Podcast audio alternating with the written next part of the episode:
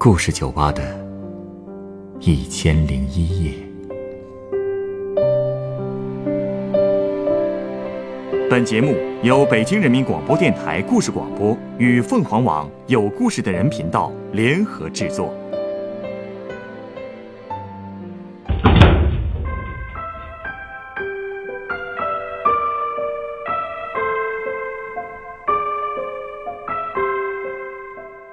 欢迎光临故事酒吧。今天来到酒吧的这位客人向我讲述了他高中时两个同班同学之间发生的故事。这两个人的外号，一个叫胆小鬼先生，一个叫爱面子小姐。为什么大家会这么称呼他们俩呢？他们之间又发生了哪些让人唏嘘的故事呢？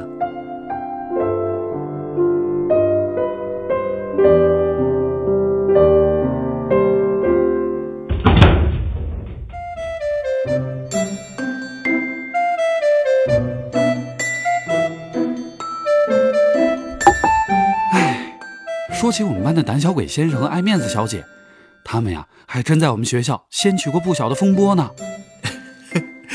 胆小鬼先生和爱面子小姐，名字还挺逗的。哎，是你给他们起的外号吧？我们都这么叫他们。那是不是因为男生很胆小，女生很要面子？对呀，不然为什么叫这么个名字呢？我先跟你说那男生吧。虽说学习不错，但胆子啊小的跟沙粒儿似的，所以我们都觉得她是不是个女孩啊？啊 不，有时候她连女生都不如。你比如说吧，遇到蟑螂啊、老鼠啊，她第一时间都能躲到女生身后去。哟，而且吧，我们每次笑话她，她都只是害羞的笑，哎呦，一点男子汉的气势都没有。那这位爱面子的小姐，到底有多爱面子啊？啊？她这个爱面子的外号啊，是他闹了好大一场风波之后才起的。在叫这个名字之前，我们都叫她美美小姐哦，因为她长得很漂亮。是啊，我跟你说吧，简直是我们所有男生心中的女神呐！我经常想，哎，你说都是人啊，怎么她能漂亮的三百六十度无死角呢？这得有多漂亮啊！所以呀，我们好多男生。都很嫉妒胆小鬼先生，因为别看他那么胆小，可他却能和爱面子小姐走得很近。每次他被吓到的时候，都是躲到爱面子小姐身后去的。而且好巧不巧，哎，他们俩还是同桌。我记得吧，有一次我们上晚自习，上课之前，胆小鬼先生突然又是一声尖叫，全班就开始哄堂大笑。大家都在猜，他这次又是被什么给吓着了。被被什么吓着了？我呢，往他坐的地方看，发现爱面子小姐正从胆小鬼先生的课桌抽屉里拿出一个毛茸茸的东西。毛茸茸的东西，其实就是一团毛线。啊？一团毛线就能吓成这样？哎，要不然干嘛叫他胆小鬼呢？然后我就听到爱面子小姐安慰他说：“哎，就是一团毛线，没事的。”然后胆小鬼先生就特别不好意思地说：“哎呦，对不起，我不是故意叫那么大声的。”这个男生还真是挺可爱的。哎，这团毛线是不是你们同学故意放进去吓他的啊？说实话，我们班男生吧，其实也是手欠，经常这么吓他玩。可爱面子小姐呢，总是护着他。就说晚自习那天吧，他还跟我们全班吼呢，说啊，有意思吗？一天整他这么多次，有意思吗？别说。这个爱面子小姐啊，很有正义感嘛。可就是因为他老是这么护着胆小鬼先生，所以班上的好多男生这心里才不平衡啊，所以就更喜欢捉弄他了。说起来，是不是因为爱面子小姐喜欢胆小鬼先生？哪儿哦，我们一开始也是那么以为的，后来才知道，我们女神其实有喜欢的人，她喜欢隔壁班的体育委员，人家可是学校篮球队的队长呢。啊？哎，我跟你说啊，要说这个体育委员，不仅胆子大，而且长得是又高又帅，但就是不富。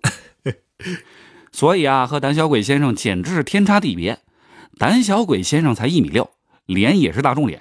他平时要是碰上高帅的体委，胆子就更小了，连头都不敢抬。你们班的这些男生啊，就是欺软怕硬，怎么就没人捉弄一下这个高帅体委啊？说的也是。不过，因为眼瞅着爱面子小姐跟高帅体委走的是越来越近，大家也就不怎么欺负胆小鬼先生了。当时大家总能看到爱面子小姐啊和高帅体委一起吃饭，一起上晚自习。上完晚自习呢，他们俩还会围着操场绕圈溜达。不过，也就是从那时候开始，平时只是埋头学习的胆小鬼先生也开始不好好写作业了，因为啊。他要花更多的时间去看爱面子小姐跟这个高帅体委绕圈这是嫉妒了吧？可是你说这嫉妒有什么用啊？那胆小鬼先生毫无竞争力啊！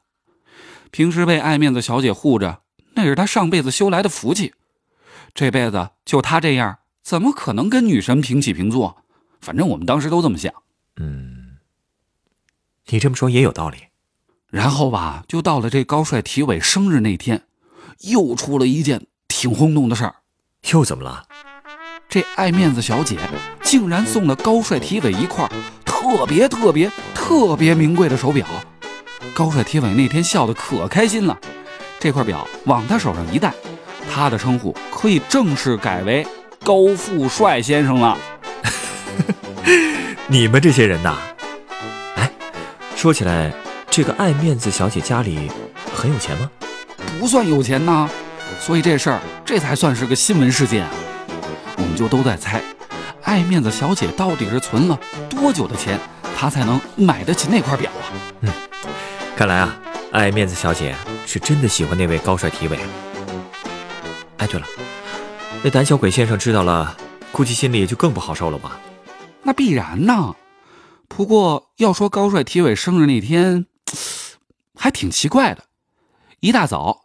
胆小鬼先生就突然来我们宿舍找我，我当时正睡得香呢，被他推醒的时候，我一看表，哎呦，才五点半。他那么早找你什么事儿啊？借钱啊？借多少？两百。你得知道，两百块钱对于高中生来说，那可不是个小数目啊。所以我还是挺心疼的。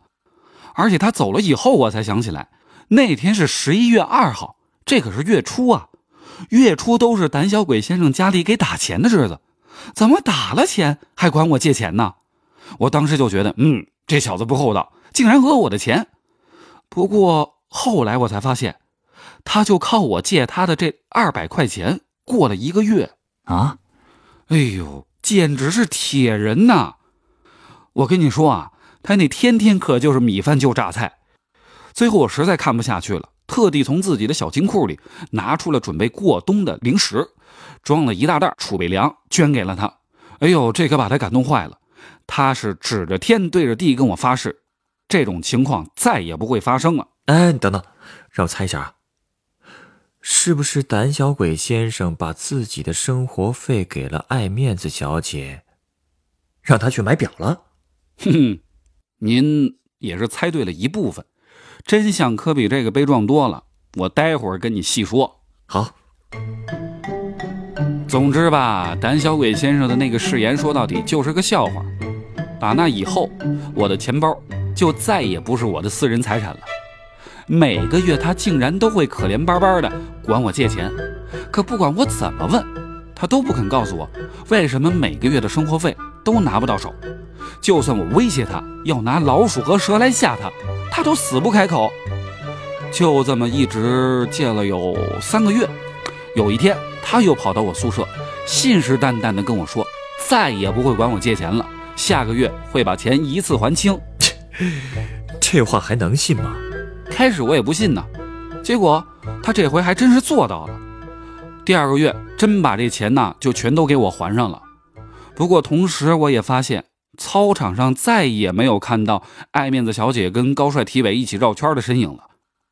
然后我就突然想到，胆小鬼先生跟我说要还我钱的时候，那个表情是又悲又喜，就跟得了精神分裂似的。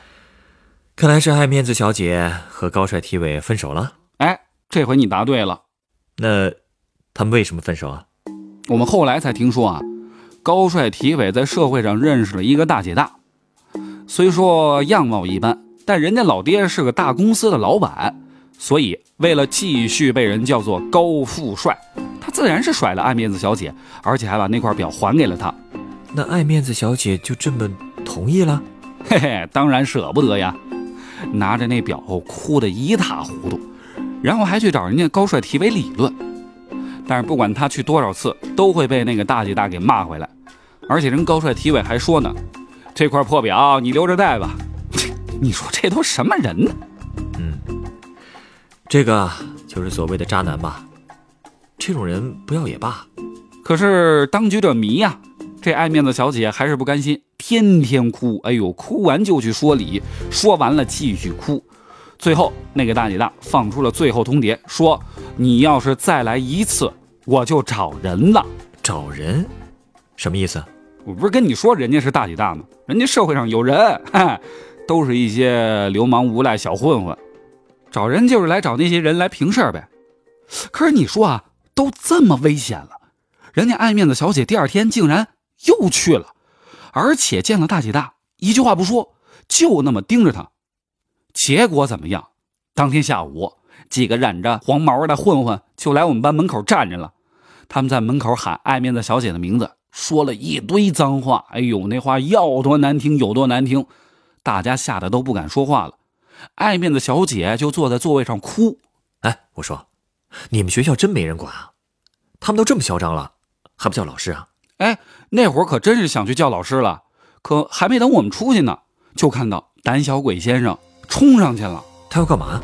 哎呦，他冲着一个说话最难听的混混上去就是一拳呐，一边揍还一边吼，当时那感觉啊就跟头狮子似的，而且我还发现，那个人的手里拿着一把裁纸刀，哟，这是真要出事儿啊！哎呀，我一看了不得呀，赶紧去找老师，最后啊连校长都来了，可是还是来晚了，来的时候已经满地鲜红了啊。没出人命吧？真是万幸啊，没出人命啊！有个混混的这个腿被扎伤了，胆小鬼先生呢也没幸免于难，被打成了大花脸。其他人呢倒都是没受什么重伤。上救护车的时候我还印象很深，哎，这胆小鬼先生还冲我笑了一下，真是和当时犯狠的时候判若两人。我怎么也想象不出来哈，一个胆小鬼竟然会做出这种事儿。哎呀，在学校闹出这种事儿，这肯定是要被处理的呀。嗯，处理确实没躲掉。最后呢，学校把高帅体委跟这个胆小鬼先生都开除了。开除啊？这学校的说法是啊，都闹出了流血事件了，影响太恶劣。嗯，不过学校倒是没有处罚爱面子小姐。还记得当时啊，高帅体委在班门口哭的是死去活来。然后呢，我看见爱面子小姐就走了过去，把那块表呢递给他，很平静地跟他说：“这是块好表，不是破表。”可人家高帅体委却说了一句：“去你的破表！”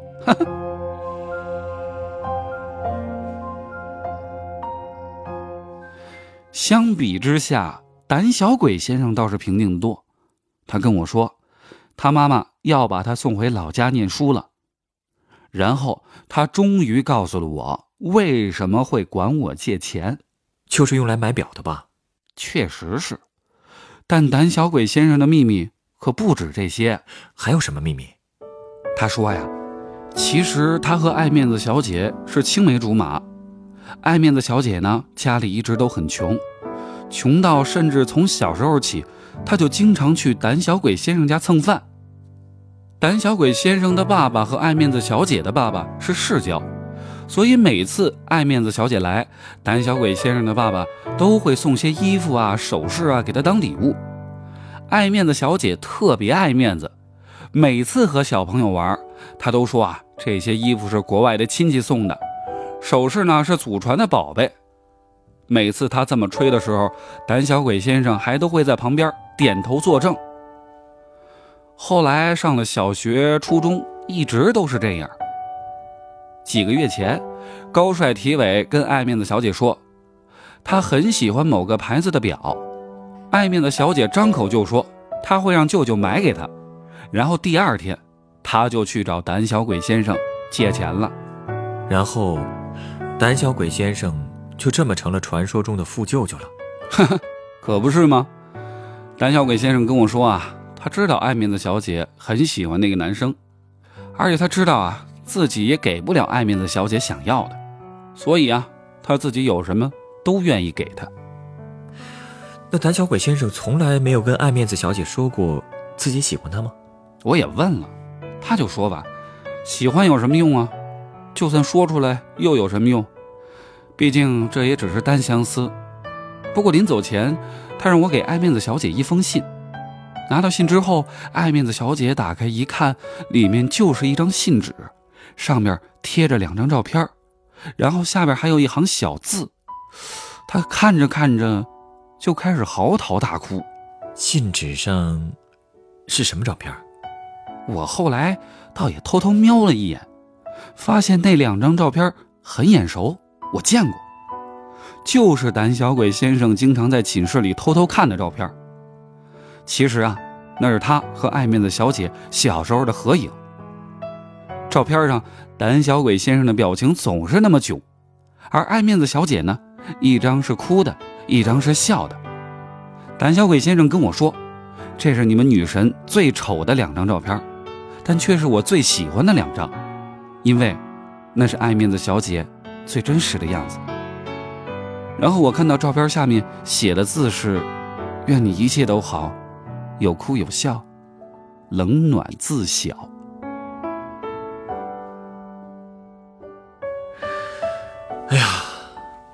这份感情啊，代价真是太大了。谁说不是呢？他竟然从不敢说出真心话。他最大的愿望就是爱面子小姐可以活得真实一些，不必为了什么而愁眉苦脸。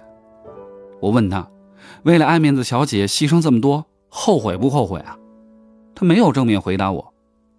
不过现在我倒是知道，胆小鬼先生和爱面子小姐已经是实实在在的青梅竹马了。你的意思是说，他们现在已经在一起了？对呀，他们都考上了同一个城市的大学，现在啊，天天在朋友圈秀恩爱呀。看来啊，胆小鬼先生再遇到老鼠。也还是有地方躲了呀。你稍等啊，我想到一款鸡尾酒要送给你。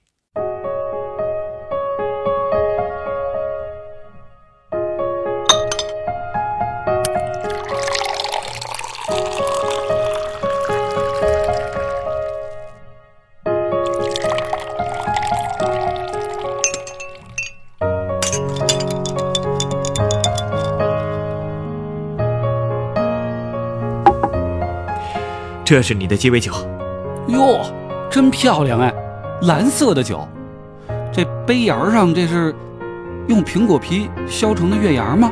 对啊，这杯酒是用沃德卡、紫罗兰利口酒、酸奶饮料和樱桃汁调成的月亮河。月亮河，哎，听过那首歌吧？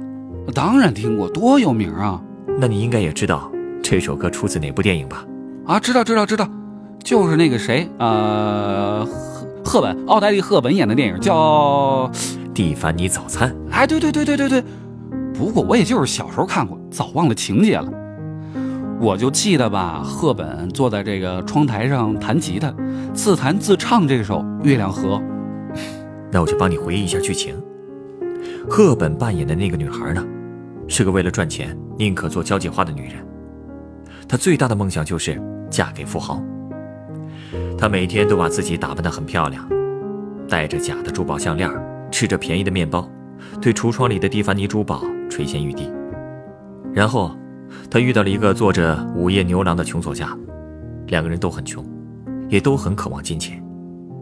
但最后，他们还是放下了虚伪的外表和不切实际的梦想，走到了一起。哦，你是想说，这个故事和爱面子小姐很像是吗？不只是和爱面子小姐很像，无论是爱面子小姐还是胆小鬼先生，他们只要一个放下虚荣，一个放下胆怯，这段感情之路可能也不会走这么多的弯路。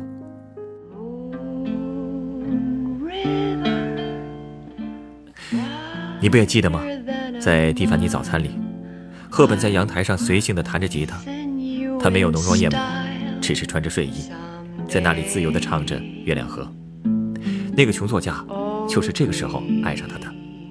啊，你是想说，真正的幸福来源于做真实的自己吧？Wherever you're going, I'm going your way. 本故事选自凤凰网有故事的人独家签约作品《胆小鬼先生和爱面子小姐》，原作陈青，改编制作陈寒，演播浩洋、陈光，录音严乔峰。人人都有故事，欢迎搜索微信公众号“有故事的人”，写出你的故事，分享别人的故事。下一个夜晚，欢迎继续来到故事酒吧，倾听人生故事。